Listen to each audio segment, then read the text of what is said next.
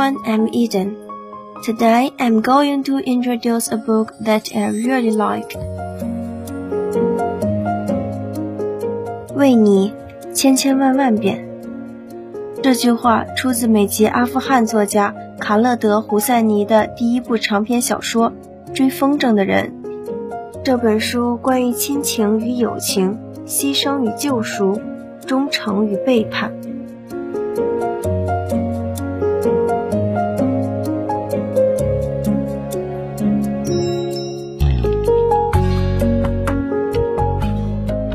This book, The Kite Runner, there are two kite runners. One is Hassan, and the other is Amir. When he was young, Hassan chased a kite for Amir. Twenty years later, Amir chased a kite for Hassan's son. The Kite Runner tells the story of friendship and self-salvation between the 12-year-old Afghan young master Amir and his father Sawad Hassan. Amir and Hassan always play together. Hassan is very good at kite hunting and the two of them have repeatedly won the competition. But they have different personalities. Amir is smart and creation, and Hassan is loyal and brave. Hassan received more attention and favor from Amir's father for his children, and he was more helpless and harsh for his child Amir.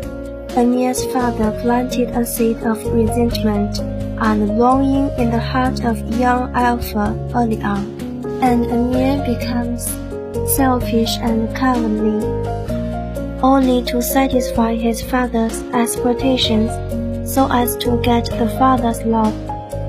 In order to win back his father, he sheltered Hassan in the alley and became selfish and cowardly. Hassan desperately chased the kite for Amir for his inner loyalty and friendship. He would rather be insulted by a Assef than give up.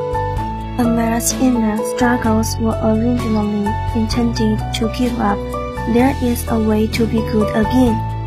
But the thoughts of father, wife, and Hassan, both love and guilt, inspired him to there is a way to be good again.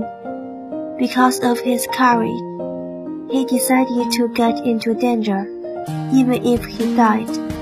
In the end, Amir spared no effort to save Hassan's son by risking his life with Assef, who had impressed him.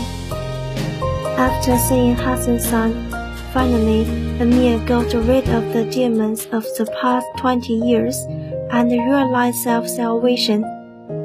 At the end of the story, Amir chases kites for Soraya among a group of children.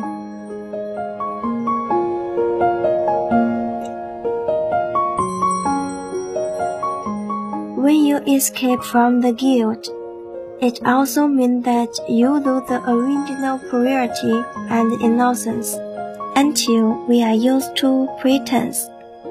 Even if that person can't hear your apology, we still need to face the heart, to face ourselves, and have a historical pain, not only for the sake of parting people, but also for their own integrity.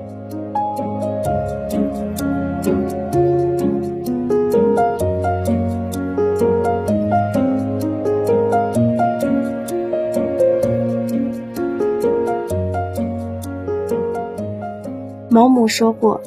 卑鄙与伟大，恶毒与善良，仇恨与热爱是可以互不排斥的，并存在同一颗心里的。